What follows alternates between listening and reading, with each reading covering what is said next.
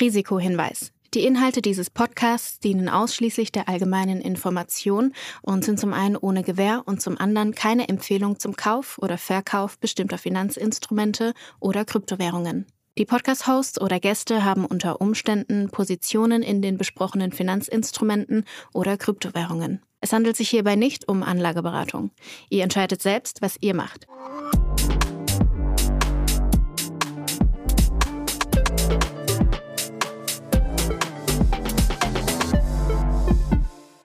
Es ist Folge 82 von Alles Coin, nichts muss. Julius, du siehst mich mal wieder strahlen. Wir haben einen Lauf. Wirklich, die letzten Folgen konnte ich immer damit eigentlich einleiten, dass ich gute Laune habe. Diese Woche ist es aber ganz besonders, weil wenn ich hier so auf mein Dashboard gucke, dann sehe ich, grün, grüner am grünsten. Ich glaube, seitdem wir diesen Podcast gestartet haben, haben wir ja eigentlich im, Crypto Valley nur beschissene Kack-News berichten dürfen. Aber diese Woche sieht's richtig gut aus, zumindest was die Kurse angeht. Du kennst die Frage, woran hat ihr liegen? Und du darfst jetzt nicht wieder antworten mit, ja, habe ich keine Ahnung und zu Kurssprüngen will ich mich eigentlich auch nicht äußern. Genau, also Bitcoin, jetzt hier jetzt geladen. Bitcoin äh, diese Woche knapp 17 Prozent. Wir nehmen wieder Freitag morgen auf, diesmal noch früher. Äh, Bitcoin knapp 17 Prozent, war sogar schon mal höher, aber äh, ist jetzt bei irgendwie knapp über 34.000 US-Dollar. Und äh, so, ja, das äh, hat ganz gut Runde gemacht. Ich habe schon die ersten Nachrichten äh, dieser Woche äh, bekommen. Ge geht's wieder los bei Krypto? Also die ganzen Lurker, die die letzten zwei Jahre quasi nur, nur, nur zugeguckt haben, wie es nach unten ging, die haben jetzt vielleicht wieder ein bisschen Hoffnung geschöpft. Ähm, naja, aber was ich, was ich sagen wollte, genau, wir haben hier wirklich, glaube ich, seitdem wir angefangen haben mit dem Podcast, was im Ende Q1 22 war, haben wir, glaube ich, wenig Wochen, die so positiv waren äh, von, der, von der Kursentwicklung. Von daher freut es uns natürlich. Äh, woran hat es gelegen? Dazu sprechen wir, glaube ich, gleich noch bezüglich der ETF-News, die es gab oder der, der, der Gerüchte darum, die sich verfestigt haben. Und äh, was ich noch als letztes sagen wollte, die, die Solana-Prediction, die wir ja mal vor ein paar Wochen gemacht haben, die hat sich auf jeden Fall ausgezahlt, würde ich sagen. Ah, toll. Jetzt einmal hier die Siegerrunde gedreht. Man muss natürlich auch sagen, in Relation betrachtet. Also klar, die Woche als solches ist gut, aber die war halt eigentlich auch nur möglich, weil wir im Endeffekt die ganze Zeit fallende Kurse hatten, über, ja, jetzt mittlerweile über ein Jahr.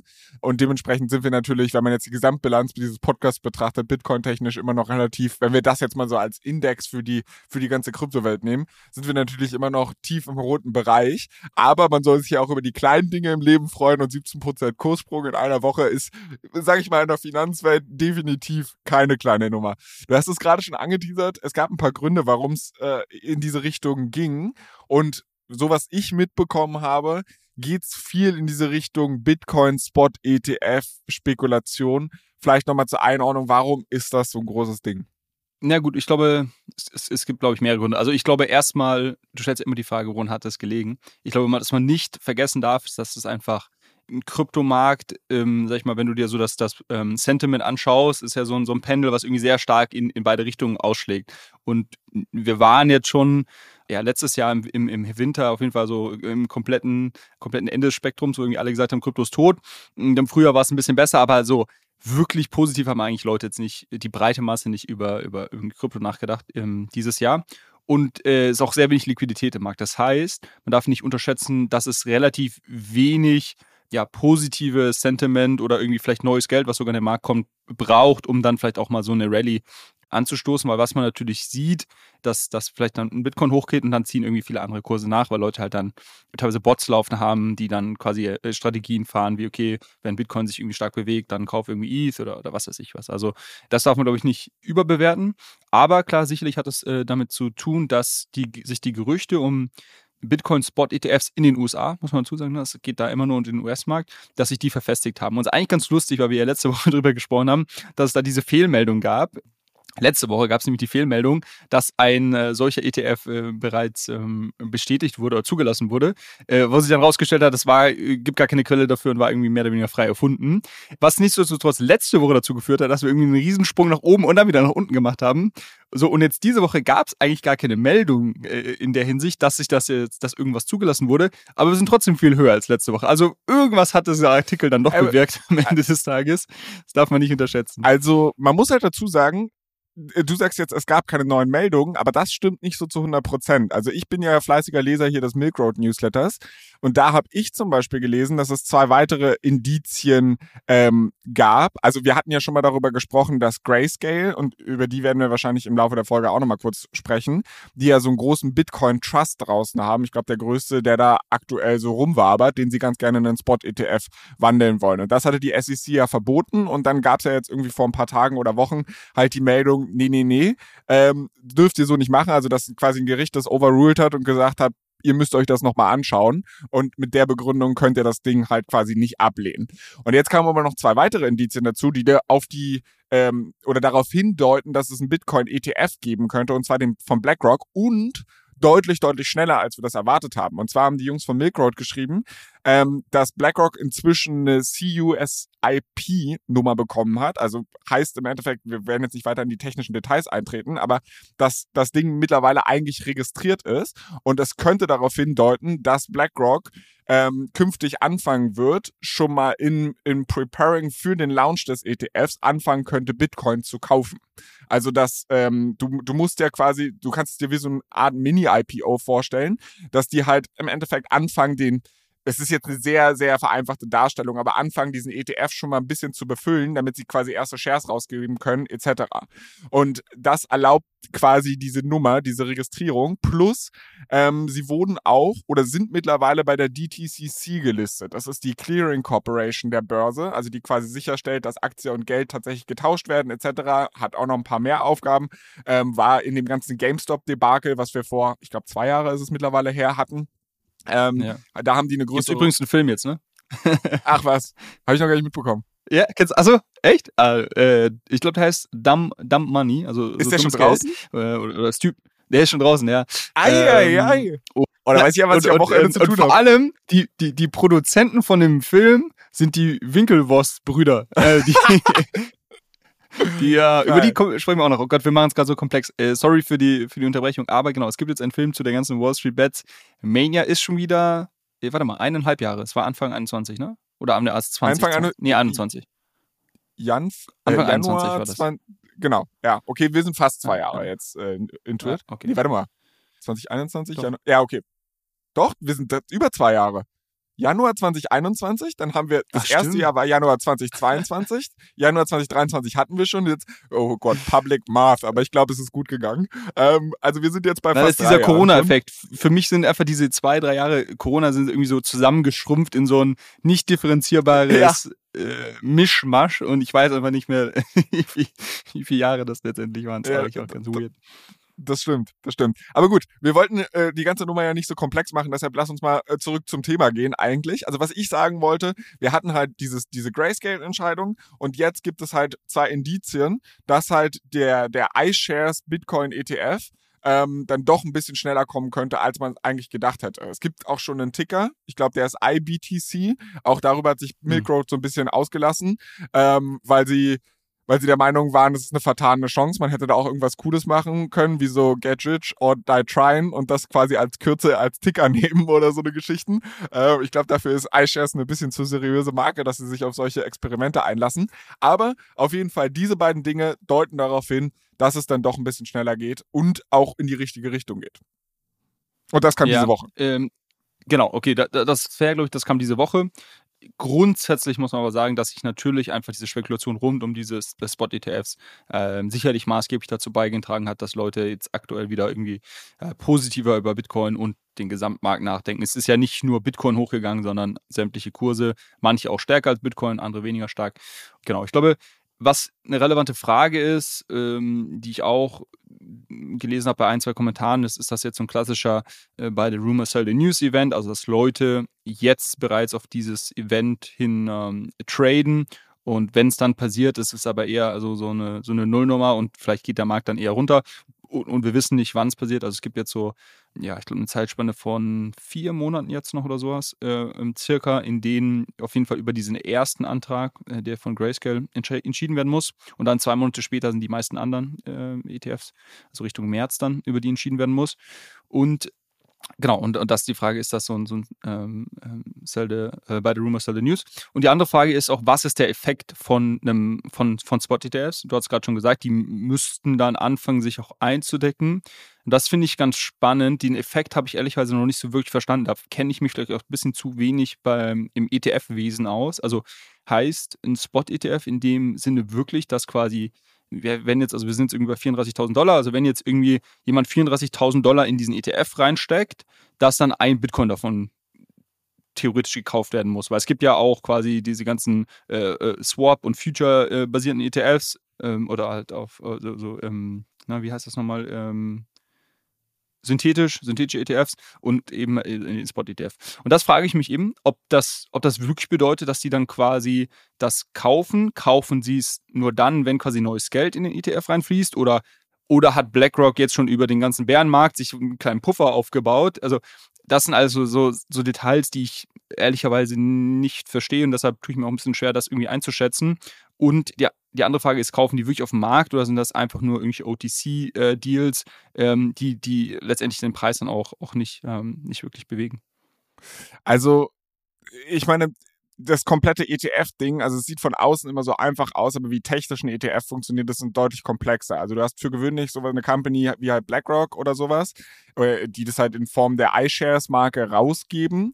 Und dann hast du meistens noch einen Partner, der das ganze Handling übernimmt. Weil die, also bei einem klassischen Fonds ist es ja so, dass du eigentlich ähm, die Anteile, also mal angenommen, du hättest jetzt eine Beteiligungsgesellschaft oder so, eine klassische GmbH, dann sind die GmbH-Anteile ja einigermaßen fix, es sei denn, du machst Kapitalerhöhungen oder bei einer Aktiengesellschaft, eigentlich ist eine Aktiengesellschaft das bessere Beispiel, du hast eine bestimmte Anzahl an Aktien, die wechseln den Besitzer, ab und zu wird eine Kapitalerhöhung gemacht und dann werden mehr Aktien nochmal ausgegeben oder so eine Geschichten. Ähm, bei einem ETF sind die Shares, die es aber gibt, eigentlich die ganze Zeit variabel. Also das heißt, wenn jemand, du, du tradest eigentlich den ETF, also mit einem, so kann man sich das ein bisschen vorstellen, mit einem Partner, der halt im Endeffekt deine Shares auch burnt oder quasi neue mintet, so ein bisschen, wenn du halt Shares zurückgibst und so weiter und so fort. Und der sorgt eigentlich indirekt dafür, dass der Net Asset Value, also das, was an Fondsvermögen drinsteht, halt auch wirklich der Marktkapitalisierung des Fonds entspricht. Also dass die Anzahl der Shares mal der Sharepreis, in dem Fall bei dem ETF, gleich dem Net Asset Value besteht. Das bedeutet, wenn du jetzt 35.000 Euro in den ETF reinpackst, dann würde ja quasi ein Share jetzt vereinfacht formuliert generiert werden im, im Wert von 35.000 Dollar. Der liegt dann halt in diesem ETF drin und dafür würden theoretisch auch Bitcoin gekauft werden. Da gibt es natürlich unterschiedliche Timelags etc. pp. Das ganze Verfahren ist jetzt super vereinfacht verkürzt dargestellt worden und es gibt in der Praxis sehr viele Nuancen. Aber nach meinem Verständnis würde das schon eins zu eins quasi Backing bedeuten und auch eins zu eins Buying und Selling bedeuten. Ähm, du hast dann halt so Replikationszyklen, also gerade wenn halt auch ein ein ETF zum Beispiel einen Index abbietet, äh, das ist jetzt bei dem ähm, ja, Bitcoin nicht der Fall, weil es halt ein Asset ist, was da primär gehandelt wird, aber normalerweise. Dann lass mir das, lass halt das außen vor. Mach's so okay, komplizierter. Okay. Mach's so komplizierter. Okay, okay, also wir bleiben bei dem einfachen Beispiel. Okay, genau. genau also, aber das frage ich mich eben, weil das ist ja quasi die, die, die große Frage, die im Raum steht. Okay, äh, wenn jetzt ETFs auf den Markt kommen, heißt das überhaupt, dass wir viele neue Nachfrage sehen werden? Oder ist das eher ein mittelfrist, ein langfristiger Effekt, dass quasi im, in, in ein paar Jahren, wenn mehr ähm, wer institutionelle Investoren in, in Krypto investieren wollen, die würden das wahrscheinlich dann auch zum Teil über ETFs machen. Dann würde sich sicherlich irgendwie zu, positiv auswirken. Aber für mich ist es nicht gegeben, dass quasi, selbst wenn die SEC das jetzt irgendwie zulässt in ein paar Monaten, dass das bedeutet, dass wir dann signifikanten Kaufdruck auf irgendwie äh, Bitcoin sehen würden. Das naja, weiß ich, das, also das glaube ich jetzt nicht direkt. Die Frage könnte halt auch sein, ähm, inwiefern das ohnehin schon bestehende Nachfrage substituiert. Also man könnte jetzt ja denken, okay, die Leute, die halt aktuell Bitcoin halten, die halten es weiter so, wie sie es jetzt haben. Und nur neue Leute würden halt sagen, okay, ich kaufe diesen ETF. Dann würde es halt im Endeffekt auch zu einer Nachfragesteigerung führen. Es könnte ja aber auch Leute geben, die halt aktuell Bitcoin auf einem anderen Weg halten, aber sagen, boah, gar keinen Bock, weil es ist mir viel zu kompliziert, viel zu unsicher. Jetzt gibt es eine ETF. Äh, ich verkaufe quasi meine Bitcoins, die ich auf einer Wallet habe, meine Bitcoins, die ich in einem Trust habe oder keine Ahnung, all diese Dinge verkaufe ich, um im Gegenzug den ETF zu kaufen. Und dann hast du plus minus null. Ja, also das kann halt auch passieren. Also der ETF kann steigen, ohne dass wir insgesamt auf dem Markt höhere Nachfrage haben. Ähm, äh, diese Dinge sollte man halt auch ein bisschen bedenken. Trotzdem finde ich dieses ganze Spot-ETF-Thema eine ganz spannende Nummer und wir haben da oder ich habe konkret äh, letzte Woche dazu auch schon eine Nachfrage, eine Hörerfrage auf LinkedIn bekommen, die da eigentlich ganz gut reinpasst. Und zwar, ich lese am besten einfach mal vor und dann deine Gedanken dazu äh, kannst du dann einfach reinschießen. Hey Florian, wie stehst du oder eventuell auch Julius, finde ich geil, dass da auch erstmal ich gefragt werde, äh, zu der These, dass die Einführung von Krypto-Spot-ETFs den Dezentralisierungsgedanken hinter Krypto durch die massive Anhäufung von Kapital bei den Herausgebern des ETFs quasi ad absurdum führt. Meines Erachtens werden hier ja nach deren Einführung eine no enorme Menge an Coins in die Vaults von BlackRock, Vanguard und Co. verschwinden. Ähm, da würde ich deine, meine, äh, deine, eure Meinung würde mich da sehr interessieren. So. Also vielleicht nochmal vereinfacht zusammengefasst, wenn jetzt alle Leute Bitcoins kaufen, dann wird der ETF Pro oder Bitcoin ETFs kaufen, dann werden die ETF-Provider halt Bitcoins ohne Ende kaufen und dann werden zwei oder drei Parteien am Ende vielleicht einen Großteil des Kryptomarkts besitzen. Gefahr? Problem? Was denkst du? Zunächst sehe ich da keine direkte Gefahr, weil ich glaube, dass in Relation zum Gesamtmarkt, dass das jetzt kein riesiges Zentralisierungsrisiko darstellt erstmal. Mittel- bis langfristig muss man es sicherlich genau beobachten. Ja, also ähm, man kann sich, glaube ich, schon vorstellen, dass das für viele Investoren, die zukünftig in den Markt eintreten werden, eine attraktive Lösung ist, weil du hast dieses ganze Custody-Thema nicht, ähm, was, was ja für viele schon echt einfach ein Albtraum ist. Äh, und du, du kannst quasi hier einfach ein klassisches Finanzprodukt kaufen, ähm, wie man es wie eben gewöhnt ist. Plus du hast irgendwie große Namen wie, wie Vanguard oder BlackRock dahinter stehen, die sicherlich auch nochmal Vertrauen schaffen. Das Ganze ist irgendwie reguliert bis zum geht nicht mehr und, und, und so weiter und so fort. Also den, den Mehrwert für viele Investoren sehe ich da schon äh, ganz klar. Ähm, jetzt muss man natürlich sehen, wie viel Volumen das wirklich ist am Ende des Tages. Ähm, aber der, der, der Grundgedanke hier ist schon richtig. Hm, ich glaube, es ist ein bisschen schwer, darüber zu spekulieren, weil ich, ich tue mir super schwer, das Ausmaß äh, abzuschätzen, wie, Aber okay, wie groß dann, das wirklich dann, wird. Und okay, dann, also dann lass uns doch mal diese, diese Fallback-Klausel von dir, wo du versuchst, gerade deinen Arsch zu retten, mal ausklammern und sagen, ich, ich, ich prognostiziere dir, also nicht, dass es meine Meinung wäre, aber wir gehen jetzt von diesem hypothetischen Szenario aus, dass halt die ETFs auf super krassen Anklang treffen und 30 mhm. Prozent des Bitcoin-Bestandes in ETFs von Vanguard, BlackRock und vielleicht noch einem anderen Provider liegen. Was würde das bedeuten für die Kryptowelt? Das halte ich für sehr, sehr unrealistisch. Okay, also, aber für. Du, du überleg mal, überleg mal schon mal, die GBTC, na warte mal, GBTC, die du vorhin erwähnt hast, der mit Abstand größte Bitcoin Trust, hält, glaube ich, heute, ähm, oh, jetzt muss ich, ja, jetzt habe ich es nicht im Kopf. Ich kann es gleich mal googeln parallel, dann sage ich dir während der Folge. Ich meine, es ist sowas wie 2% des gesamten ähm, die gesamten Tokens, also Bitcoins ja, im Umlauf. Ähm, so, und, und das jetzt nochmal zu verzehnfachen, du musst die auch erstmal alle bekommen. Also ich, ich weiß nicht, ob das, ob das realistisch ist, dass, ähm, dass du 30 Prozent der Coins in relativ kurzer Zeit anhäufen kannst. Wenn du mir jetzt sagst, in 10, wenn du mir jetzt sagst, in 15 Jahren liegen 30 Prozent der Coins ähm, in irgendwelchen ETFs, äh, ver, ver, verpackt drinnen.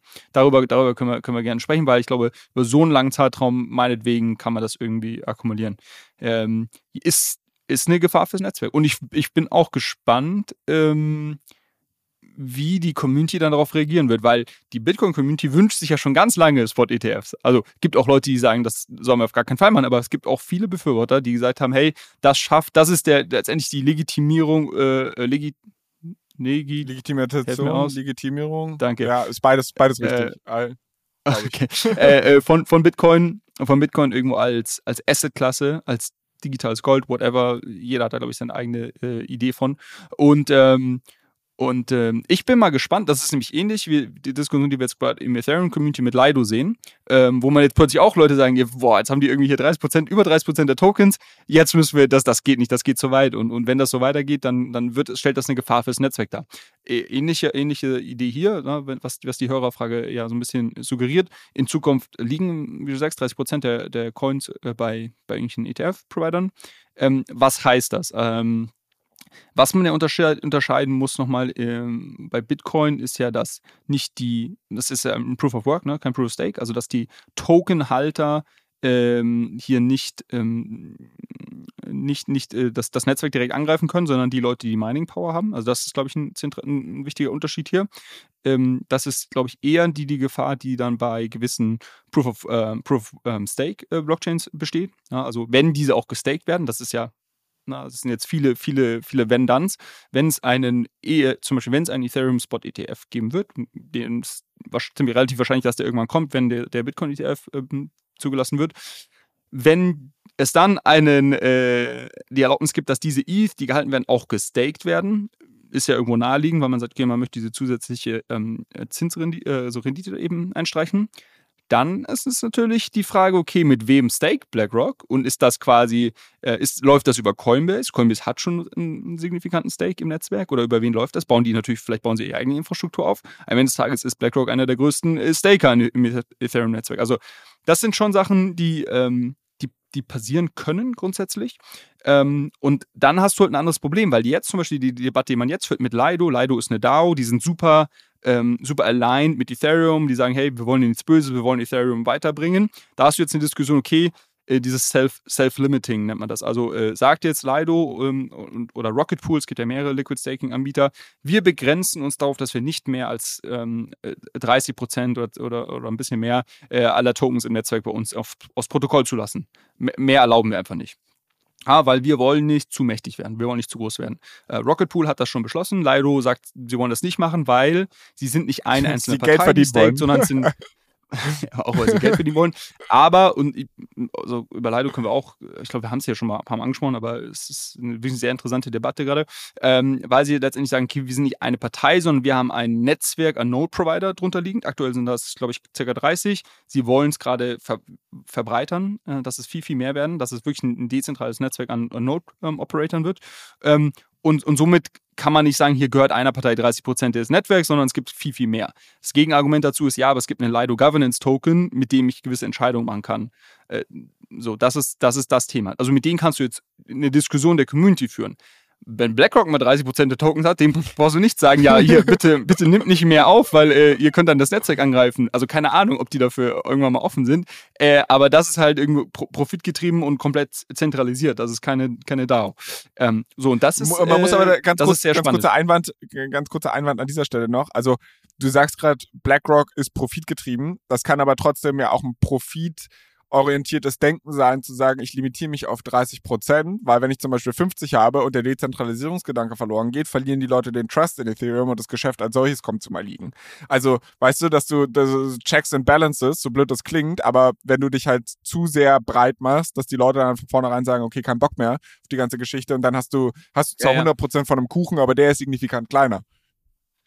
Richtig, also ich, also genau, wir haben die Frage bekommen, deshalb ich mache immer hier die, die du sagst mir, ich mache die Cover Your Ass äh, Moves. Äh, die Wahrheit ist, es ist sehr spekulativ und man hat keine wirkliche Antwort drauf. Meine, meine Prediction heute wäre, wenn wir mal an so einem Punkt kommen, dass, ähm, wie gesagt, bei Bitcoin sehe ich nicht die direkte Gefahr, ich sehe es eher bei Proof of Stake Blockchains, wenn es einen Staked Ether äh, Spot ETF gibt und 30% aller ETH bei BlackRock oder bei Vanguard liegen, ähm, wäre meine Prediction heute, dass die einen Mechanismus finden, ihre, ihre Staking-Infrastruktur zu dezentralisieren, um, ähm, um aligned, an Anführungszeichen, mit dem Ökosystem zu sein, weil sie, glaube ich, alle schlau genug sind, um zu wissen, okay, äh, ich mache quasi mein eigenes Business hier kaputt, wenn ich hier plötzlich die, die zentrale Instanz werde.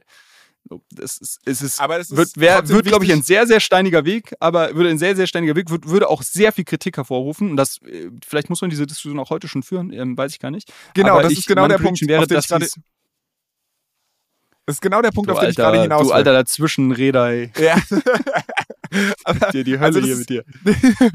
aber das ist genau der Punkt, auf den ich gerade hinaus möchte, weil ich meine, so wie du das gerade geframed hast, zumindest anfangs und dann hast du ja selbst eingelenkt, ähm, dass du sagst, naja, macht mal alle ganz piano, weil es wird erstens noch zehn Jahre dauern, bis wir an dem Punkt sind und dann wird es einen Mechanismus geben, der wiederum dieses Problem aushebelt. Aber wenn jetzt quasi alle Leute so denken würden und sagen würden, ja, es wird schon einen Mechanismus geben, dann wird halt keiner mehr darüber debattieren, dann wird der Aufschrei gar nicht da sein. Also dann wäre es so eine self-defeating prophecy, weißt du, weil alle denken, wird schon irgendwann eine Lösung geben, keiner diskutiert mehr drüber und dann gibt's halt auch keine Lösung. Also ich glaube, es ist super wichtig, diese Debatte, auch wenn es erst in zehn Jahren passiert, heute schon zu führen. Was ich trotzdem jetzt mal für mich mit mitnehme und warum ich diese 30 Prozent und so eine willkürliche Zahl da vorhin also gesagt habe und auch was den Timeframe anging, war gar nicht so von wegen, wie realistisch ist das passiert, äh, ist das, sondern was ich aus dir rauskitzeln wollte, war, naja, für Bitcoin ist es eigentlich kein Problem. Also selbst wenn ein Actor 50% hält, dadurch, dass es Proof of Work ist und nicht Proof of Stake, wird die Debatte ist, ist jetzt von untergeordneter Bedeutung. Und ich würde auch noch ergänzen, ja. und dann bin ich fertig, dann darfst du, darfst du gerne auf alles reagieren, was ich gesagt habe, weil ich nehme mir das Recht raus, auszusprechen und unterbreche dann dich. Ähm, aber äh, der Punkt so von wegen diese 30 Prozent und in kurzer Zeit, weiß ich nicht, äh, aus dem einfachen Grund, weil guck dir mal an, wie das jetzt sowieso schon auf dem Aktienmarkt ist. Die, die ganzen ETF-Provider halten an den großen Unternehmen ähm, schon signifikante Anteile, also zusammen, so ein BlackRock und so weiter. Du kannst eigentlich den deutschen DAX durchgehen und kannst dir halt die Shareholder-Listen angucken und siehst halt eigentlich, dass bei jeder großen Company in Deutschland BlackRock irgendwie, keine Ahnung, fünf bis sieben Prozent hält und dann kommt halt nochmal ein Vanguard oben drauf und, und so weiter. Also kumuliert kommen die jetzt halt schon auf 30 Prozent und das ist ein, ein riesen, Riesenmarkt, equity-technisch betrachtet. Der Bitcoin-Markt ist kleiner und wenn dadurch halt erst die Nachfrage so richtig beflügelt wird, würde ich meine Hand nicht dafür ins Feuer legen, dass das nicht doch so schnell geht. Ja, wird, wird interessant sein zu, zu beobachten. Ich würde übrigens die Aussage dahingehend korrigieren, dass ich würde nicht sagen, dass es bei Bitcoin kein Problem ist. Ich fände es durchaus problematisch, wenn 30% aller Bitcoins in irgendwelchen äh, ETFs ähm, liegen, weil das Netzwerk einfach weil es das Netzwerk schon zentralisiert. Ja, jetzt kann man sagen, natürlich, äh, ich kann ja, wenn ich einen ETF halte, jederzeit hingehen und redeemen äh, und, und quasi ähm, das letztendlich gehört das ja nicht einer Entity, sondern es ist ja nur ein Vehikel und, und du hast irgendwie Tausende, zigtausende von Kunden äh, oder, oder Investoren, denen diese Bitcoins gehören aber du hast halt, äh, du hast halt ein, ein, größeres Risiko, oder ich glaube, es ist einfacher, wenn irgendein Bad Actor, sei es irgendwie eine, weiß nicht, eine, eine Behörde, eine staatliche Behörde, äh, signifikant äh, Bitcoin beschlagnahmen möchte oder es irgendwie beeinflu äh, beeinflussen möchte, hast du hier, sag ich mal, einen ganz einfachen Weg. Du sagst, okay, ich, ich beschlage jetzt hier irgendwie diesen, diesen, diesen ETF-Pool.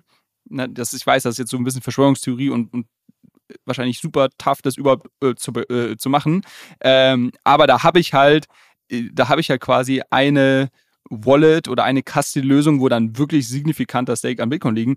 Jetzt versuchen wir heute irgendwie 30% der Bitcoins zu bekommen. Da, da muss es schon viele, äh, bei vielen Leuten irgendwie zu Hause, die, äh, die, die Ledgers einsammeln oder, oder was weiß ich was. Also das, das schaffst du ja gar nicht. Ähm, Deshalb, Vielleicht. das sehe ich so ein bisschen als Gefahr. Also es ist halt eine, du hast halt einen, einen Angriffspunkt, äh, ähm, wo du dann wirklich einen signifikanten Teil des Netzwerks halt abgreifen kannst. Und damit kannst du jetzt nicht das Netzwerk bei Bitcoin auf jeden Fall angreifen, haben wir gerade schon besprochen, weil es Proof of, ähm, ja, Proof of Work ist. Ähm, aber du ja, kannst natürlich über diese Coins verfügen, kannst die irgendwie äh, aller Markt dumpen, kannst, was weiß ich was. Also du hast natürlich Einfluss, wenn du so eine Menge an Coins irgendwo äh, in deinem Besitz hast was ich halt interess oder interessant finden würde, ähm, und ich habe den Gedanken noch nicht komplett zu Ende gedacht, aber Du hast ja gerade gesagt, dass ein ETF eigentlich nur ein Vehikel ist, wo ganz viele Leute dran ja Anteile halten und der hält dann als eine Entität halt einen, einen Riesenklotz an Bitcoin. Und vielleicht kann man es technologisch irgendwie sogar so abbilden, dass es diesen ETF halt gibt, aber die, keine Ahnung, alles, was damit verbunden ist, halt trotzdem auf die Individuen, die hinter dem ETF stehen und die den halten, irgendwie durchgereicht ist. Also dass es wirklich nur diese rechtliche Hülle ist und, und man halt Rechte, Pflichten, keine Ahnung, dann doch weitergibt an die, Individuen dahinter. Ich weiß nicht, ob das die Idee von einem ETF wiederum ad absurdum führt.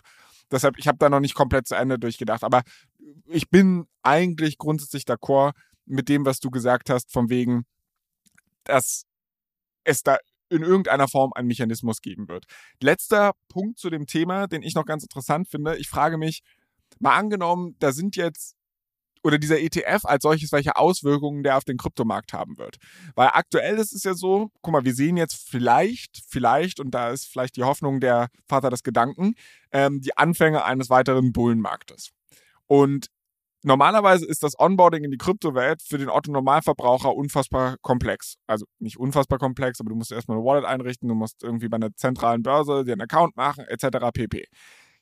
Wenn der Zugang zu Krypto so viel einfacher wird durch einen Spot-ETF, bin ich gespannt, ob die Kurssprünge, äh, Sprünge, die wir jetzt sehen, vielleicht noch rapider, noch krasser, noch mehr auf Steroiden sehen. Weil in dem Augenblick, wo die Leute merken, oh, Bitcoin wirft 17% pro Woche ab und du kannst es auf einmal ganz easy in deinem Trade Republic Account shoppen, gib ihm. Weißt du, was ich meine? Also, dass, dass diese Zyklen noch kürzer werden. Ja, aber das, das würde ja, ähm, was du damit so ein bisschen, glaube ich, implizierst, ist, dass quasi die Leute, die schnell auf einen Zug aufspringen, wieder abspringen, das ist eher Retail. Also das sind quasi, na, bist, bist du oder, oder, oder äh, Einzelpersonen, kleine, kleine Family Office, weiß ich nicht, so, so in die Richtung. Ähm, die haben in der Vergangenheit, hast du recht, natürlich immer diesen holprigen Weg, dass irgendwie, ja, musst du erstmal einen Account machen auf einer Kryptobörse, sonst was äh, auf sich genommen, um dann zu investieren. Ähm, ich glaube, oder meine Vermutung wäre, dass in so ein ETF jetzt äh, nicht unbedingt der große Retail-Onboard ist, sondern eher auf der institutionellen Seite Leute, die ähm, sagen, okay, für mich ist es einfach regulatorisch nicht abbildbar in, in meinem äh, Vehikel oder meinem Fonds irgendwie Bitcoin äh, zu kaufen äh, und, und, selber Custody zu halten oder ich fühle mich nicht damit wohl, Custody bei meinem Coinbase oder sonst was zu halten, aus irgendeinem Grund. Ähm, und, und ETF aber ermöglicht, mit so, so ein Investment zu machen. Ich glaube, dass eher diese Leute über so ein, äh, so ein Produkt jetzt ongeboardet werden. Also volle Spekulation jetzt, aber das, das wäre so mein, meine Vermutung. Ähm, und ich glaube, dass das eher eine Investorklasse ist, die ein bisschen langfristiger orientiert ja. ist und weniger FOMO ja, das äh, merkst du, ne? Also das, das kann man in beide, in beide Richtungen auslegen. Ähm, meine, meine Überlegung wäre jetzt, okay, wenn irgendwie hier, keine Ahnung, ein großer Insti da eine Position aufbaut, ähm, dass die ein bisschen längeren Zeithorizont mitbringen ähm, und, und vielleicht nicht so ganz so herdengetrieben sind, wie das äh, äh Einzelanleger, Retail-Investoren sind. Ich kann da auch komplett falsch liegen. Also du, du, du, du kannst da, du kannst da schon mal an was dran sein. Wird auf jeden Fall eine sehr, sehr spannende Beobachtung sein. Ähm, man hat jetzt schon gesehen, äh, zuletzt, dass das ähm, auf der äh, CME, also auf der, der, der, äh, ähm, was ist das, die äh, Merchantale, die, die, die Börse in Chicago, dass die Volumina dort von Bitcoin Futures wieder extrem äh, angezogen haben, was immer so ein ganz guter Indikator ist, scheinbar, ähm, dafür, wie, wie hoch die Nachfrage ist von, von, ähm, von Investoren äh, zu Bitcoin.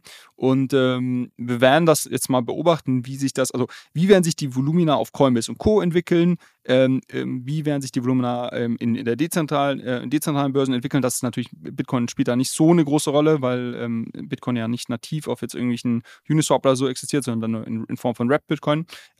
Wie wird sich die Nachfrage nach, nach ETFs e entwickeln, wenn sie denn dann kommen und so weiter und so fort. Das wird uns, das wird uns die nächsten zwei, drei Jahre wird das eine sehr, sehr spannende Beobachtung sein, weil der Markt wird sich da sicherlich strukturell stark verändern. Ähm, ich glaube, das Positive ist, weil was wir ja gerade so ein bisschen diskutiert und skizziert haben, ist ja auch schon so ein bisschen ein Doomsday-Szenario. 30% liegt bei BlackRock. Irgendwie die ganze Idee von einem, von einem dezentralen Netzwerk, von der, von Währung, äh, ist irgendwie, wird dadurch so ein bisschen beschnitten. Ähm, ich glaube, on the bright side, ähm, wenn diese ETFs wirklich kommen und signifikante Volumina da, dadurch in den Markt kommen, ist das verfestigt, dass einfach ähm, Bitcoin bzw. Krypto wird ja immer noch oft synonym ver verwendet, einfach als Asset-Klasse. Ähm, und ich glaube, das ist schon, ähm, das ist schon ein großes, große Errungenschaft. Also wie gesagt, ich, ich, ich kann mich noch, äh, also als ich angefangen habe, mich mit dem Thema zu beschäftigen vor über zehn Jahren, war das ein absolutes Tabuthema. Das waren nur Kriminelle, die im Darknet damit unterwegs waren. So, also wir haben schon ziemlich weit geschafft und deshalb würde ich sagen, wenn wir es da noch ein, zwei Schritte weiter schaffen, darf man nicht vergessen, dass das auch, glaube ich, eine positive Entwicklung hat. Ähm, dass das diesen, diesen äh, Cypherpunk-Gedanken äh, und viele der, sag ich mal, ähm, ursprünglichen Ideen, mit denen äh, und vor allem Bitcoin auch gestartet hat, so langsam dadurch, ja, sterben ist glaube das falsche Wort, aber ähm, äh, Konkurrenz bekommen durch diesen Mainstream-Charakter, ist ganz klar. Aber das ist ein, ein, ein Prozess, der schon lange, ähm, schon lange passiert. Und da gibt es ja auch ganz hitzige Debatten, vor allem innerhalb der Bitcoin-Community, von Leuten, die sagen, nee, quasi, hör mir auf mit ETFs, hör mir auf mit irgendwie, ähm, keine Ahnung, irgendwelchen großen Banken und sonst was, sondern das soll hier, das, das ist mein dezentrales Geld ähm, und das, das kann keiner anfassen und so weiter. Und es gibt die anderen, die sagen, nee, guck mal, wenn wir es schaffen, als richtige Asset-Klasse wahrgenommen zu werden, dann das ist doch der große Unlock. Dann können wir hier wirklich Gold revolutionieren. Und zum Thema Gold, äh, äh, vielleicht noch da ein Punkt. Ähm, es gibt diese, diese, diese Chart, die, die auf Twitter rumkursiert, ähm, wo man sieht den, den Verlauf des Goldpreises, nachdem der erste Gold-ETF in den 70ern oder 90ern, 90ern, glaube ich, muss das sein. 70er gab es, glaube ich, noch nicht ETFs, ne? 90er war das, glaube ich, äh, nachdem es irgendwie den ersten Gold-ETF dann gab und äh, oder zugelassen wurde. Und da sieht man, dass der Goldpreis in den darauf folgenden Monaten oder Jahren relativ stark durch die Decke geht ich will nicht sagen, dass das irgendwas das eine mit dem anderen zu tun hat, aber ich habe diese Chart jetzt gefühlt schon zehnmal gesehen, deshalb äh, wollte ich es mal erwähnt haben, weil sich Leute eben genau fragen, was ist der Effekt von so einem ETF? Ist das positiv? Ist das negativ? Ist das ein Nullsummenspiel, wie du es vorhin ja auch beschrieben hast, dass sich einfach Demand verschiebt? Ähm, und wenn man das Beispiel Gold ranzieht, war es ein ganz klar, ganz klar Unlock, ein positiver Effekt. Heißt jetzt nicht, dass es hier auch so sein muss. Also Lass mal, lass mal weitermachen. Wir sind hier, wir sprechen jetzt schon eine halbe Stunde über den ETF. Ja, ja, ja, also nur den einzigen Gedanken, den ich da vielleicht noch adden würde, ist die Tatsache, dass ich nicht über die Brücke gehe, dass jetzt Institutional Money ja total rational und ruhig und kein FOMO und was weiß ich. Also da, mit, mit, mit, der Aussage habe ich ein bisschen Bauchschmerzen, aber alles andere finde ich eigentlich sehr einleuchtend, was du äh, besprochen hast. Trotzdem eine Sache und wir werden die ETF-Konto damit nicht komplett verlassen. Ähm, was gibt's Neues aus der Richtung äh, DCG? Ähm, ja, DCD ist, ist eine, tatsächlich eine gute Frage, die sich auch so ein bisschen leider wieder äh, an, diese, an diese ganze ähm, ETF-Nummer anschließt.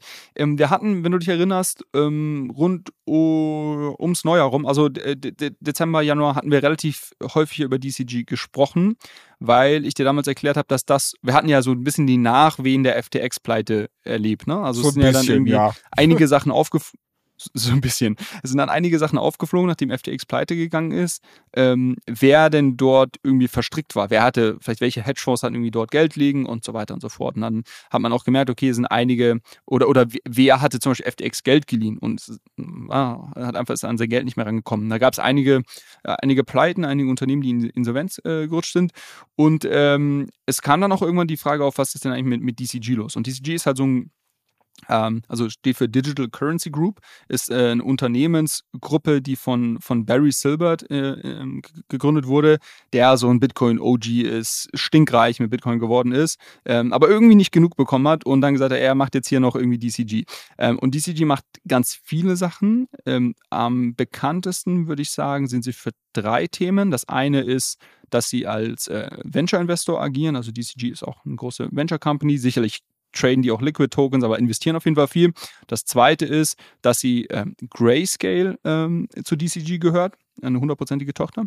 Und Grayscale wiederum ist das Unternehmen hinter den äh, heute größten ähm, Trust für Bitcoin, GBTC. Und es gibt auch einen, einen Ethereum Trust. Ähm, und sie sind eben schon sehr lange dabei, zu versuchen, diesen Trust in einen Spot-ETF zu wandeln. Also quasi das Thema, was wir gerade besprochen haben. Und gehören auch zu den, ich glaube, sieben oder acht Unternehmen sind das, die jetzt diese an, diesen Antrag gestellt haben. Und die dritte Sache, für die sie bekannt sind, ist, dass sie auch einen, einen Landing-Desk hatten, also mit Genesis, ähm, quasi eine ähm, ja, ein Unternehmen, wo man der Kredithai der Kryptowelt Kredithai der Kryptowelt, genau, die quasi äh, genau, Darlehen äh, äh, genommen haben und Kryptowerte auch wieder verliehen haben an andere Unternehmen und über den Spread halt versucht haben, ein gutes Geschäft zu machen. Sehr, sehr großes Unternehmen ja, und sehr verstrickt auch in der ganzen Kryptowelt. Und was man, was dann rausgekommen ist im Zuge der FTX-Krise, ist, dass äh, Genesis also dieses diese Landing, das Landing-Geschäft, so ein bisschen in, in Schieflage geraten ist und ähm, ja, mehr oder weniger eigentlich insolvent war oder ist. Das weiß ich jetzt gar nicht. Sind sie in, auf jeden Fall hatten die irgendwie kein Geld mehr, konnten teilweise äh, Leute nicht mehr bedienen. Unter anderem die beiden Produzenten des, dieses Dump Money Films, die Winklevoss-Brüder. Ähm, die sind nämlich die Gründer der einer der größten US-Börsen, äh, die Gemini heißt. Und Gemini jetzt nicht mit Genesis verwechseln. Also Gemini ist eine große US-Kryptobörse, die ein sehr äh, attraktives Produkt hatten. Äh, ich glaube, Earn, Gemini Earn hieß das, wo man seine ähm, Kryptowährungen, vor allem Stablecoins, glaube ich, hinterlegen konnte. Und dann hast du irgendwie so ein paar Prozent Tagesgeldkonto. Jetzt hast du ein paar, paar Prozent paar Prozent ist auch jetzt ein bisschen, ähm, bisschen untertrieben, ne, mein Freund? Ich glaube so sechs bis acht, ja. Ähm, in einer, und, in einer ähm, Phase, wo es keine Zinsen gab. Just saying. In einer Phase, wo es keine Zinsen gab, genau. Äh, in einer Phase, wo es aber on-chain große ja. Zinsen gab, muss man, muss man dazu sagen. Ähm, und, und was die gemacht haben letztendlich, die haben diese ganzen Gelder, die Kunden dort geparkt haben, genommen und an Genesis gegeben, haben gesagt, hier, guck mal, ähm, hier ist hier ist, glaube ich, war, ich glaube, es ist eine Milliarde oder sowas in Summe gewesen oder mehrere hundert Millionen auf jeden Fall. Hier, äh, super viele Tokens, die kannst du verleihen an irgendwelche Leute. Ähm, und ähm, du, wir wollen halt irgendwie diese 6 bis 8 Prozent Zinsen dafür haben und einen Großteil davon geben wir an unsere Kunden weiter. Und ähm, ja, die sind äh, damit jetzt so ein bisschen ähm, auf die Schnauze gefallen, weil sie das Geld von, von Genesis nie zurückbekommen haben. Denn die haben das wiederum an, äh, an, F, an Alameda verliehen, an FTX, an Fair Capital, also an einem Haufen von Unternehmen, die irgendwie pleite gegangen sind aber auch an ihre Muttergesellschaft, die Digital Currency Group, DCG. Ähm, so, und an dem Punkt hatten wir das damals im Januar, glaube ich, so ein bisschen geparkt, wo wir gesagt haben, okay, ähm, irgendwie schaut so aus, als würde äh, DCG auf jeden Fall, ähm, wenn sie nicht gut dastehen, weil sie so ein bisschen zwielichtige Geschäfte mit ihren eigenen Tochtergesellschaften äh, betrieben haben und vor allem eben mit Genesis. Ähm, und äh, jetzt ist das Thema wieder aufgekommen, weil es dann äh, natürlich so Leute wie die Winklevoss-Brüder mit Gemini, die verklagt haben, gesagt haben, hey, wir sind irgendwie eine Milliarde von unseren Nutzergeldern, die wir nicht mehr zurückbekommen. Ähm, ey, ey, Mann, wo ist mein Geld? Und ähm, dieser Prozess läuft jetzt mittlerweile ähm, schon, schon eine ganze Weile. Und da gab es jetzt so die ersten, die ersten Aussagen. Und ähm, es ist äh, ist es scheinbar ähm, um einiges schlimmer, als man, als man befürchtet hat. Also ich habe so Aussagen gelesen ähm, von, von Leuten, die den Prozess beobachten, ähm, wo sich scheinbar die, die Staatsanwaltschaft ähm, geäußert hat und gesagt haben, dass der Fall schlimmer ist als ist, der Skandal ist schlimmer als der von Enron. Und Enron ist so, kannst du gleich noch ein bisschen einordnen, so eine ja, eigentlich mit der größte äh, Wirtschaftsskandal der, in den USA ist, in, in den letzten. Also Enron ist, ist der Bilanzskandal schlechthin hin. Äh, Gibt es tatsächlich auch eine Dokumentation drüber, Smartest Guys in the Room, glaube ich, heißt der. Ähm, auch sehr empfehlenswert. Und vielleicht um, um die Tragweite dieser, also im Endeffekt ging es da um eine sehr, sehr große Bilanzfälschung, weil man halt Zweckgesellschaften gegründet hat und dann teilweise, also halt die komplette Company extrem aufgebläht hat. Was tatsächlich dazu geführt hat, ich weiß nicht, du kennst den Begriff Big Four, ne? Also Big Four. Ja, die vier, vier größten Wirtschaftsprüfer. Genau, das sind Deloitte, PwC, Ernst Young und äh, KPMG. Und witzigerweise vor Enron gab's nicht die Big Four, sondern die Big Five. Es gab nämlich noch eine, eine fünfte Company, die hieß Arthur Anderson und die war dafür zuständig, ähm, diesen äh, die, die Bilanz von Enron zu prüfen. Äh, offensichtlich damit eine große, äh, eher große Shitshow gehabt, weil auch nicht ganz klar war, inwiefern sie da drin gesteckt haben. Ich will jetzt auch niemandem da irgendwie was Böses unterstellen, aber es hat im Endeffekt dazu geführt, dass Arthur Anderson halt äh, pleite gegangen ist, weil alles, was ein Wirtschaftsprüfer machen soll, ist halt Trust zu signalisieren nach draußen, so von wegen, wir haben uns die Bücher angeguckt und ihr könnt schon vertrauen, dass das, was da drin steht, auch tatsächlich in der Realität existiert. War halt absolut nicht der Fall. Ähm, und äh, dementsprechend ist die Wirtschaftsprüfungsgesellschaft dahinter pleite gegangen. Äh, die die ähm, Enron als solches ist pleite gegangen. Äh, mehrere Leute aus dem, ich weiß nicht, ob es mehrere waren, aber also ich weiß zumindest von einer Person in der Enron-Führungsriege, die tatsächlich Selbstmord begangen hat in, in äh, Reaktion auf diesen ganzen Skandal. Also äh, komplette, komplette fucking Shitshow. Ich habe jetzt keine konkreten Zahlen. Ich hoffe, das hast du jetzt nicht von mir erwartet. Aber um einmal die Relevanz zu verdeutlichen, was nee. der Anfang der 2000er abgegangen ist. Und es ist immer noch sinnbildlich für, für Bilanzskandale. Also es gibt auch, wenn du so die Finance-Meme-Accounts dir anguckst, da heißt es immer noch Financial, also da gibt's so, so Merchandise, wo dann halt irgendwie drin steht, äh, Financial Accountant at Enron oder sowas oder ähm, irgendwie Hoodies oder Tassen, wo dann irgendwie steht von wegen, du warst Risk Manager bei Enron oder du warst halt, also das ist im Endeffekt genauso ein Running Gag wie FTX jetzt vor ein, zwei Jahren wurde, ist halt eigentlich Enron in der Accounting-Aktienszene. Ja, Genau, also und, und da quasi deshalb die Aussage, äh, dass es schlimmer ist als Enron, heißt auf jeden Fall einiges. Ähm, so und, und das, das, das wollte ich auf jeden Fall mal, mal mitteilen. Und die, die, es wird sich jetzt zeigen, also schaut so aus, als wäre quasi DCG da hoch, hochkriminell unterwegs gewesen. Äh, ähm, also das, das, das wonach es gerade aussieht. Es gibt noch kein Urteil, aber so die, die Kommentare, die ich gelesen habe dazu und, ähm, und ähm, dass sie halt da irgendwelche kriminellen Geschäfte äh, letztendlich ähm, mit, mit ihren Tochtergesellschaften halt äh, prima mit Genesis gemacht haben.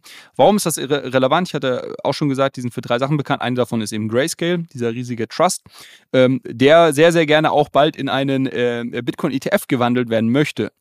Ähm, und die, Problematik, Problematik könnte jetzt sein, wenn es zuvor ähm, hier dieses, dieser Prozess ähm, abgeschlossen wird und vielleicht die, die, die, das Urteil irgendwie ist, okay, ihr müsst euch als Unternehmensgruppe auflösen, weil ihr werdet hier irgendwie auf, keine Ahnung, wie viel Milliarden verklagt, ähm, könnte das dazu führen, dass sie auch irgendwie diesen Trust in irgendeiner Form auflösen ah. müssen und, und quasi ab, abwickeln müssen. Glaubst du nicht? Also ich, ich habe ich hab Stimmen, ich hab Stimmen gehört, die, die das so ein bisschen äh, auf jeden Fall ähm, am Horizont sehen. Ähm, und dann ist die Frage, wie, wie, wie beeinflusst das dann vielleicht die, ähm, die äh, Zulassung von, von dem ETF-Antrag, den sie, den sie gestellt haben. Naja, aber auf jeden Fall ähm, ist es so ein bisschen Nothing Burger, den wir jetzt hier präsentiert haben. scheinbar, ich wollte es nur einfach mal kurz, scheinbar einfach nur kurz berichten, scheinbar ist es viel, viel schlimmer, als man gedacht hat bei DCG ähm, und bei Genesis. Und die Frage ist, was ist die Aus Auswirkung aufs Grayscale? Ähm, und ich glaube, damit machen wir auch das ganze ETF-Kapitel für heute zu. Ähm, aber vielleicht das mal so vielleicht am Rande. werfe ich noch kurz meine zwei Cents in den Raum. Ähm, also ich finde halt bei, also ich könnte mir vorstellen, dass es vielleicht Auswirkungen auf die Zulassung für den Spot-ETF bei Grayscale hat. Ähm, weil man halt einfach irgendwie, keine Ahnung, da so argumentiert von wegen Bad Actor oder whatever, dass das Ding jetzt als solches aufgelöst wird glaube ich ehrlicherweise nicht. Also dann wird halt Grayscale irgendwie verkauft, werden halt die Perlen in dem, in dem Asset-Bestand halt rausgelöst und so und dann wird es vielleicht unter einem anderen Namen stattfinden. Aber dass man jetzt wirklich einmal sagt, so hier um 20 Uhr, wir machen das Licht aus und nächsten Tag geht es nicht mehr an, ach, ich weiß nicht, das, das glaube ich ehrlicherweise nicht. Ansonsten große, große Props an dich, äh, wie du hier gerade nochmal dieses ganze Skandelchen äh, relativ gut zusammengefasst hast. Also dafür, dass du so aus der Hüfte geschossen hast, äh, ich konnte ihm sehr, sehr gut folgen. Ich habe die Story zwar schon mal gehört, aber ich glaube auch die Leute, die es äh, nicht mitbekommen haben, konnten dir einigermaßen ähm, gut folgen. Ich, nachdem du jetzt so ein bisschen monologisiert hast, habe auch noch zwei Kleinigkeiten für dich, zwei Schmankel, die ich dich fragen wollte. Ähm, die erste ist, wir haben fleißig ganz diese Woche wieder Hörerfragen bekommen. Also drei Stück, ehrlicherweise. Ich habe schon letzte Woche gesehen, dass man Ferraris jetzt auch mit, mit Krypto kaufen kann. Äh, Plan irgendwie in der Hinsicht ein bisschen was zu spenden oder, oder äh, hältst du das für nur ganz kurz, aber oder hältst du das für Schwachsinn? Ah ja, also ich glaube, wenn man einen ne positiven Outlook für, für Bitcoin hat, sollte man jetzt nicht die Bitcoin ausgeben, um sich einen Ferrari zu kaufen. Ähm, aber das ist so eine Logik. Aber, aber das ist so eine Logik, die ich äh, generell nicht verstanden habe, weil wir alle bedauern diesen Krypto-Guy, der halt damals diese Pizza gekauft hat, die heute 230 Millionen wert war, weil er die mit Bitcoin bezahlt hat. Und dann sagt man so halt, du dummer Idiot, hättest du mal lieber die 12 Dollar als Dollar bezahlt, dann wärst du nicht so arm gewesen. Aber im ja. Endeffekt, also wenn ich jetzt zum Beispiel mal ein Ferrari für 200k äh, Cash bezahle, ist es ja, also ich könnte die Kohle ja auch in Bitcoin investieren, weißt du? Also äh, generell. Ja, aber was du, was du dabei, was du dabei vergisst, ist, dass die Leute das nicht machen. Also ich glaube, die wenigsten, also wenn ich jetzt den, den, den Ferrari mit 200.000 in Bitcoin bezahle, glaube ich, dass die wenigsten dann am nächsten Tag zum Konto laufen und die 200.000 und sich 200.000 abheben, um wieder Bitcoin zu kaufen. Das ja, das wäre ja so quasi, nee, das, nee, genau, das, aber ich was du beschreibst, dass das so ein Nullsummspiel ist. Das, das passiert Das passiert nicht. Ich will ja bloß damit sagen, diese Argumentation, also wir sind genauso dumm wie dieser Pizza-Guy damals, weil wir haben unsere 12 Dollar damals nicht in Bitcoin investiert. Also die Tatsache, das Einzige, was uns von ihm unterscheidet, ist, dass... Ich schon. Ja. du, du, du, ich schon. Ja, okay, okay, aber also das, Einzig, das Einzige, was halt ihn von mir unterscheidet, ist die Tatsache, dass er es mal hatte und wieder weggegeben hat. Und deshalb ist er vielleicht ein bisschen dümmer, aber ich bin genauso dumm, dass ich es damals nicht investiert habe. Und genauso sehe ich das ein bisschen bei dem Ferrari. Ob ich die 200k in Bar bezahle oder mit Krypto, ist gehupt wie gesprungen, weil äh, ich habe 200k nicht weiter in Bitcoin investiert. Weißt du? Also die 200k, die ich als, als Euro für den Ferrari ausgebe, den hätte ich auch in, äh, in Bitcoin investieren können äh, und mir kein Ferrari kaufen. So, weißt du? Äh, aber das, das nur am Rande, darüber wollte ich eigentlich gar keine große Diskussion aufmachen. Das fiel mir bloß ein bisschen ein, weil es auch eine Hörerfrage war, wie wir dazu stehen. Aber ich glaube, äh, das Thema gibt jetzt nicht so unfassbar viel her. Ähm, viel spannender finde ich, tatsächlich wurde von einem Hörer darauf hingewiesen, wir haben ja hier häufig schon erzählt, dass Krypto Games bei Gamern sehr unbeliebt sind, weil die Experience komplett beschissen ist. Und jetzt habe ich den Hinweis drauf bekommen, dass es wohl eine Seite gibt namens Gala Games, ähm, die Kryptospiele haben, die wohl geiler sind. Äh, deshalb Frage an dich: Hast du es schon mal ausprobiert? Sagt dir Gala Games was? Äh, ja, Gala, also ja und nein. Also Gala Games sagt mir was, habe ich schon mal gehört auf jeden Fall. Ausprobiert habe ich es noch nicht und es wäre jetzt mal spannend zu verstehen, was geiler in dem Zusammenhang bedeutet. Also was für, was für Spiele sind das ähm, und ähm, was ist der Kryptobezug? Also Gaming ist ja ein relativ breites Spektrum. Es gibt ja quasi, das haben wir hier mal diskutiert, es gibt ja komplette On-Chain-Games, wo quasi die gesamte Spiellogik auf der Blockchain gespeichert ist. Ähm, dann gibt es mehrere Abstufungen bis hin zu quasi, okay, es ist ein ganz normales Computerspiel, aber es gibt halt irgendwie gewisse Assets, die vielleicht ähm, in Form von NFTs auf der Blockchain leben oder die, die In-Game-Währungen, die es ja heute schon gibt bei ganz vielen Spielen, die sind eben vielleicht auf irgendeiner Blockchain noch hinterlegt als, als quasi ähm, Trust-Layer. Ähm, ähm, also das wäre mal die, die Frage hier, um was für Spiele handelt es sich und ähm, was ist an denen so geil? Ja, das kann ich dir ehrlicherweise nicht sagen, weil ich dachte, du kannst mir das jetzt erzählen. Aber dann würde ich, also pass auf, dann schlage ich erstmal vor. Also Nummer eins, mich würde das interessieren. Eine Hausaufgabe, ja, oder? genau. Ist doch eine Hausaufgabe. Also dann würde ich nämlich mal sagen, ich bin nämlich gerade auf der Seite und ich gucke mir das so ein bisschen an. Das Problem ist, vieles ist hier scheinbar Windows-basiert. Es gibt ein paar Games, die im Browser gespielt werden können und ein paar Games, die, weil ich habe ja Mac und da ist immer so mit Gaming nicht so geil. Aber ich werde es mal ausprobieren, weil ich sehe hier gerade Legacy. Das ist wohl eine Business Simulation. Das ist ja auch voll mein Interessengebiet. Da werde ich mal gucken, ob ich da, weiß ich nicht, irgendwie einen Büroausstatter skaliere und dann die nächste Woche erzählen kann, äh, inwiefern ich da mit der Blockchain interagiert habe. Äh, und dann kann ich dir vielleicht ein, zwei mehr Antworten auf die Fragen geben. Wer mir dabei helfen möchte und selbst schon Erfahrungen hat äh, mit Gala Games, der ist herzlich eingeladen, sie mit mir zu teilen. Also schreibt mir gerne auf LinkedIn. Oder, oder mit irgendwelchen anderen oder mit irgendwelchen anderen Spielen. Ja, ja, genau. Ja, also, ja, ja. also wir sind wir sind da offen. Äh, also. Äh, mich würde es einfach mal interessieren. Ähm, und genau, dann notiere ich mir das mal als Hausaufgabe. Die zweite Sache, die ich da tatsächlich auch habe, und da ist Hausaufgabe ein ganz gutes Stichwort. Äh, ich habe doch beim letzten Mal ähm, oder beim vorletzten Mal schon angeteasert von wegen so, es gibt jetzt bald wieder Pokémon-NFTs. Äh, und dann hatte ich beim letzten Woche oder in der letzten Woche so ein bisschen verdasselt und habe dann gesagt, ich reiche das nach. Und das habe ich jetzt diese Woche ganz gewissenhaft gemacht und habe mal recherchiert, was es mit Pokémon-NFTs äh, auf sich hat. Weil ich bin als Kind so ein krasser Sammelkarten-Guy gewesen. Also ich war riesen Yu-Gi-Oh! Fan ähm, und habe auch irgendwie noch hier einen großen Fundus an Karten. Äh, also falls jemand Bock hat, eine Sammlung zu kaufen, sagt Bescheid. ich dachte zu, zu spielen. Ich dachte zu spielen. ja, vielleicht auch das. Ich weiß nicht, ob ich es noch kann, aber wirklich ewig nicht mehr angerührt. Aber das fand ich, fand ich ganz cool und dementsprechend äh, Pokémon-Karten, da war ich jetzt nicht so into it, aber ich habe gemerkt, dass es da immer noch einen krassen Collectibles-Hype gibt. Und da habe ich gedacht, vielleicht, wir reden hier auch häufig über den NFT-Winter ne, und pünktlich zum äh, Bitcoin-Frühling, den wir jetzt vielleicht haben, könnte es ja auch wieder einen neuen Bitcoin-Frühling geben, wenn Pokémon in den Markt reingeht. Hat sich allerdings auch festgestellt oder rausgestellt, dass es ein ziemlicher Nothing Burger, wie du vorhin gesagt hast, ist, weil es sind keine Original-Pokémon-NFTs, ähm, sondern es ist im Endeffekt die zweite Kooperation, die, glaube ich, Magic Eden mit so einer NFT-Company hat oder so einer Digital Collectibles Company, ähm, die quasi Karten tokenisiert haben auf der Solana-Blockchain. Ähm, sprich, du hast äh, dann, weiß ich nicht, 250 Karten sind es, glaube ich, teilweise sehr wertvolle Karten, ähm, die halt von denen ein NFT erzeugt wurde und die NFTs backen oder die, die Karten backen diese NFTs und du kannst quasi die Karten auf der Blockchain dann handeln. Kannst aber nicht wirklich was damit machen, kannst ja nicht, nicht wirklich in Spielen mit interagieren und so weiter. Aber trotzdem, ähm, und ich will die Diskussion an der Stelle auch einigermaßen kurz halten, aber mich würde das mal interessieren. Smarter Move für Pokémon wäre es doch eigentlich in den Markt reinzugehen, oder? Weil es ist doch genau dieses Collectible, du hast ein bisschen ja. Games, so du kannst es aber mitnehmen. Genau, du, du möchtest es aber im Zweifel sehr wohl überlegt machen, was deine Strategie ist. Also Pokémon hat eine unglaublich starke IP ähm, und deshalb ist das quasi Chance und Risiko zugleich. Ne? Also hätten die jetzt einfach irgend so eine NFT Collectible-Kollektion aufgelegt äh, im, im, weiß nicht, 2021, wäre das sicherlich kurzfristig durch die Decke gegangen, aber hätten wahrscheinlich auch viele Leute sich heute angeschaut und gesagt, okay, was haben wir jetzt mit diesen Collectibles irgendwie? Ähm, gibt keine Utility drumherum, es gibt vielleicht kein, kein, kein Spiel oder, oder, oder sonst was.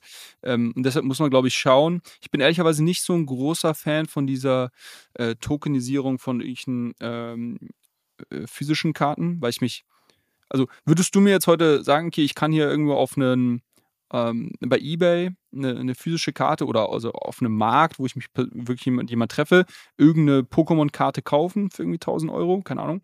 Ähm, oder würde ich lieber die tokenisierte Version davon halten, würde ich mich immer für die Karte entscheiden. Weil ja, ich auch. Ähm, ich einfach dann, ähm, na, also weil beziehungsweise in der, in der Zukunft könnte sich das ändern, aber dann müsste irgendwie, da müsste es irgendeine Form von Utility geben, die ich nur mit der tokenisierten Version abgreifen kann. Irgendein Spiel, irgendwie, keine Ahnung, welche Goodies oder sonst was. Wenn es einfach nur darum geht, ich möchte diesen, diesen Asset besitzen, dann verstehe ich noch nicht so ganz, warum ich jetzt hier den Token nehmen sollte. Ähm, genau, äh, und, und deshalb quasi ist es, glaube ich, nicht so trivial wie, okay, ich, ich nehme jetzt das Produkt, was irgendwie schon erfolgreich ist ähm, und kopiere das einfach nochmal eins zu eins auf die Blockchain, sondern ich glaube, man müsste das schon irgendwo nativ machen. Aber äh, ich bin gespannt, also so, so große Brands wie, wie, wie Mario, also Mario Brothers, dieses ganze Universum darum, drumherum oder Pokémon sind natürlich äh, Kandidaten, die in so einem Metaverse, nenne ich es jetzt mal, äh, also irgendwie Spiele, Virtual Reality, aber auch quasi ähm, NFTs, die, die, die da eigentlich schon existieren sollten und wahrscheinlich auch in Zukunft werden. Ähm, aber es ist halt immer die Frage, glaube ich, wie machst du es und was ist dann so ein, ähm, ist auch schwierig, glaube ich, als so eine große Brand da mal so ein, so so ein Versuch zu starten. Also ich glaube, würde man Pokémon sagen, ja, wir machen jetzt hier mal so eine kleine Kollektion, wir wollen es einfach mal ausprobieren, dann kannst du dir die Schlagzeilen schon vorstellen. Ja. Pokémon macht jetzt NFTs, alle drehen durch und so weiter. Also ich glaube, das, das ist gar nicht so einfach mal eben umzusetzen.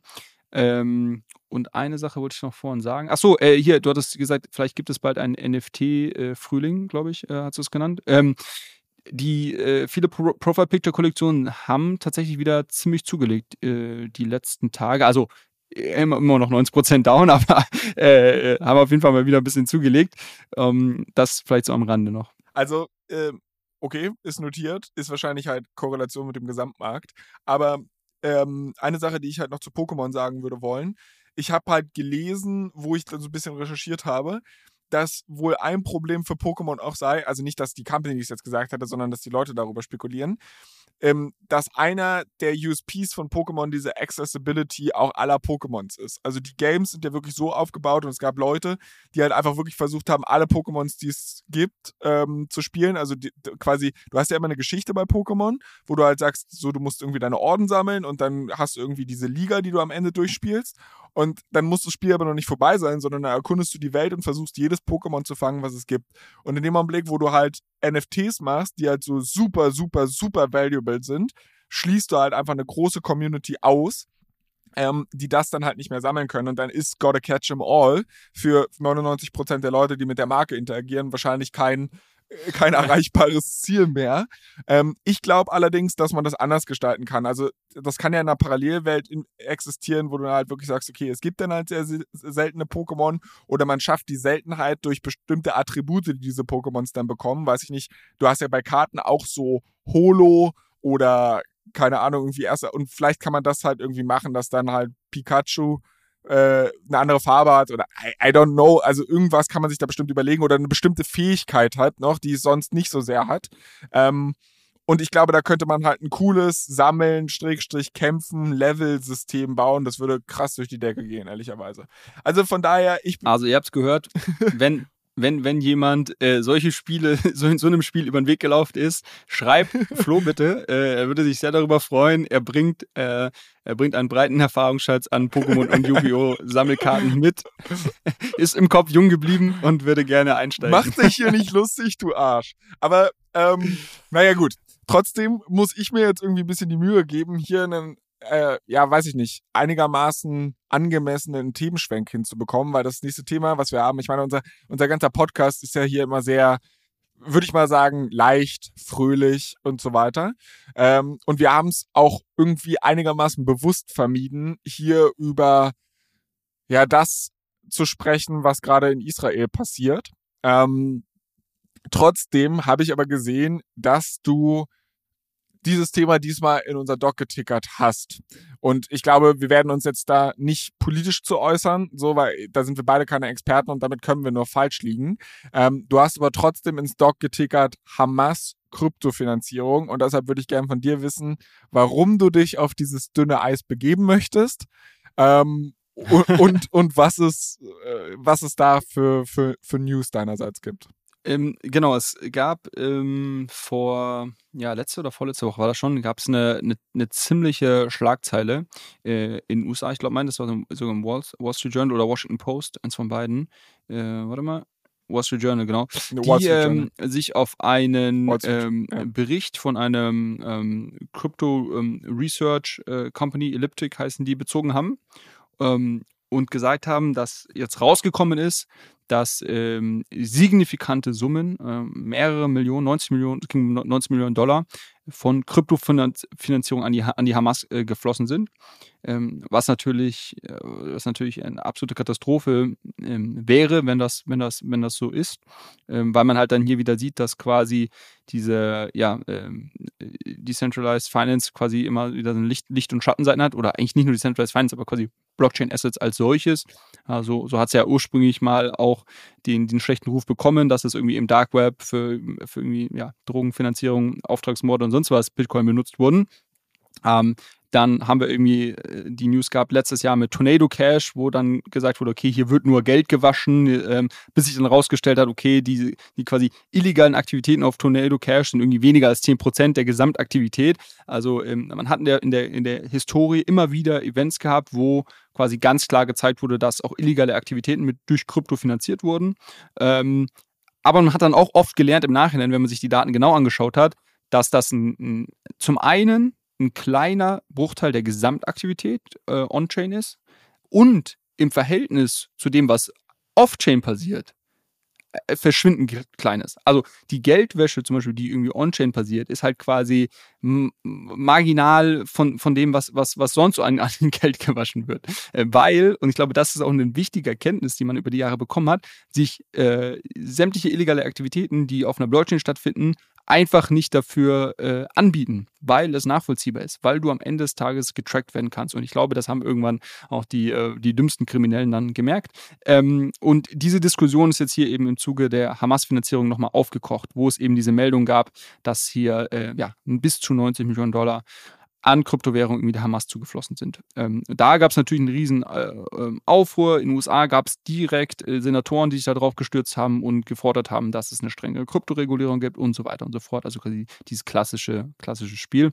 Ähm, so, jetzt gibt es leider, oder, oder Gott sei Dank, muss man eigentlich sagen, eine, eine, eine Richtigstellung von, äh, von Elliptic, die diesen, diesen Research betrieben haben und gesagt haben, ja, es wurden Interessanterweise von denen noch noch nicht vom äh, Wall Street Journal. Ne? ja, traurigerweise noch nicht von denen. von- Ähm, ja. äh, denn das Unternehmen hat gesagt, ja, hier in, es gibt einen Research Report, wo wir von 90 Millionen US-Dollar an quasi äh, beschlagnahmten Kryptowährungen sprechen.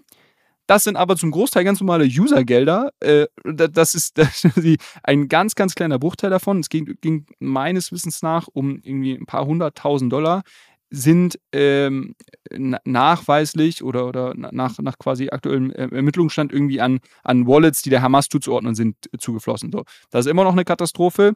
Ähm, aber ich glaube, auch hier, wenn man sich die Gesamtfunding der Hamas anschaut, sprechen wir wahrscheinlich über ganz, ganz viele Millionen, die da irgend, über irgendwelche wilden Quellen, äh, sei es über irgendwelche Hil Hilfsgelder, die abgezwackt werden oder aus dem Iran oder was weiß ich was, da irgendwie zufließen sind das verschwindend geringe Beträge. Na, das macht es nicht besser, aber ich glaube, man muss es immer in Perspektive sehen äh, oder in Relation setzen.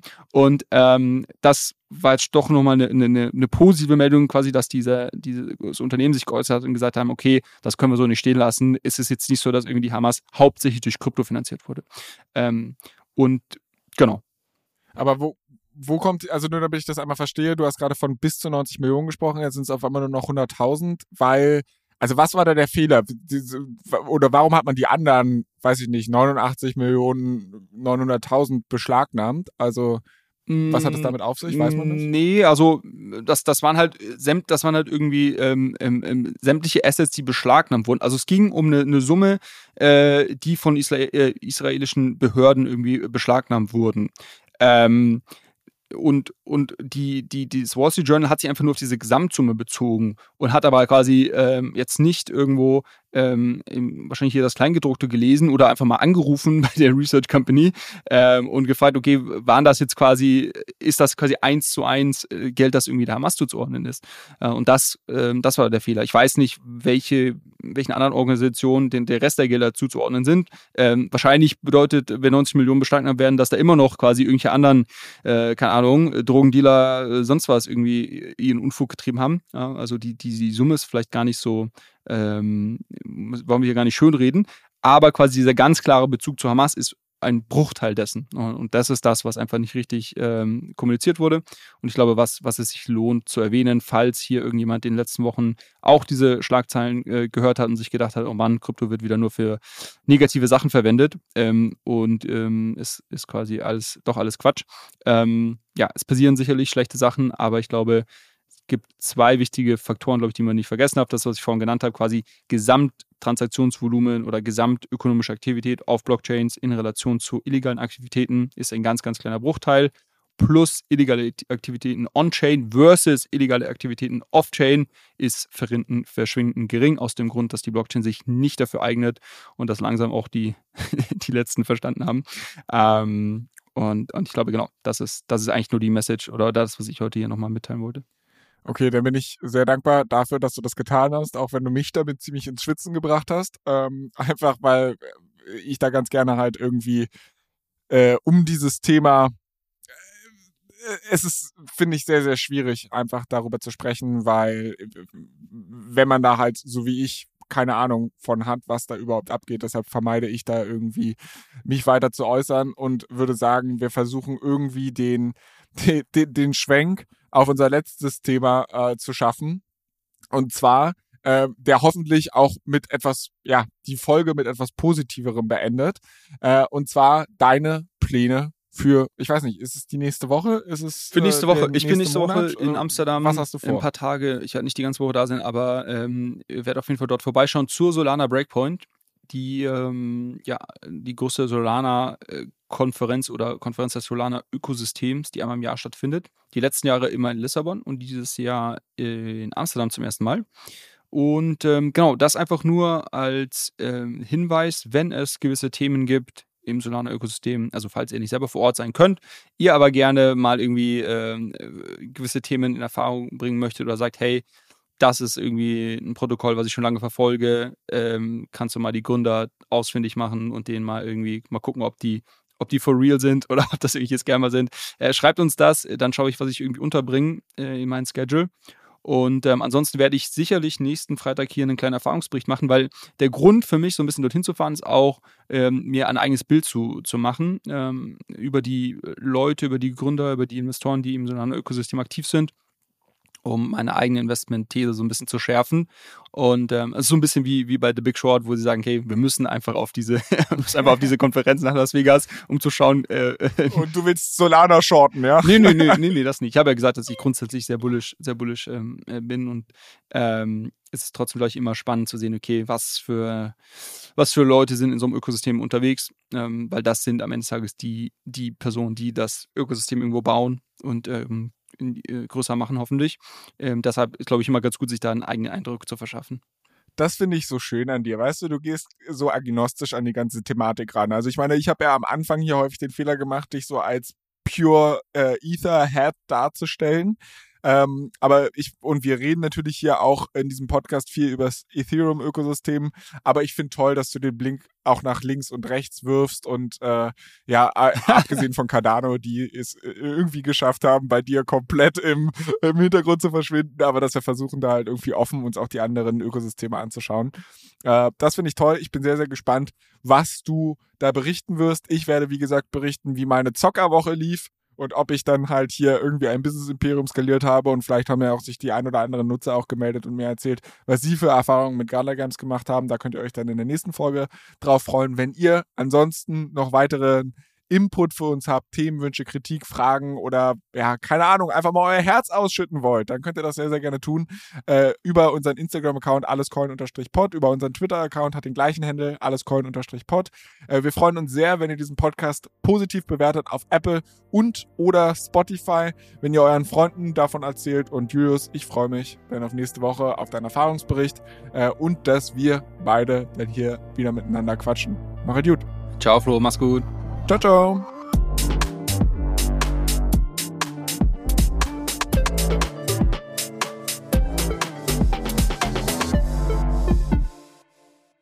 Dieser Podcast wird produziert von Podstars